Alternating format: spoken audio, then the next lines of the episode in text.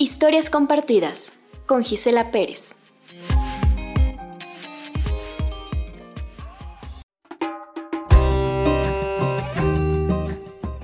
Deja ya, por su fe, ocio. Deja que se vaya, deja que se escupa desde tu garganta y hasta el suelo. Deja que grite, deja que le sangren los pies de tanto correr. Deja que se aleje, deja que se borren sus huellas y nunca encuentre el regreso. Deja que se agote, deja que cada suspiro de sangre pegajosa se desperdicie. Deja que descanse, deja que habite lejos de ti, en los brazos del olvido. Deja que reviente, deja que las vísceras se inflamen hasta que no quede un hueco habitable. Deja que se ilumine, deja que salga de la tiniebla y la luz le cauterice los ojos. Deja que hierva y se congele.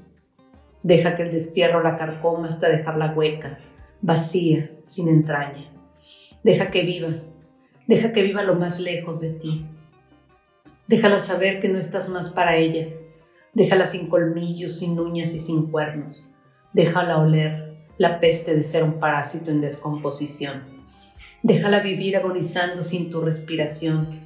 Déjala sin tu insomnio para que se agazape. Déjala que ruja sin que nadie la escuche. Déjala sin el embriagante aroma del jazmín. Déjala sin ti, que sin ti no es nada.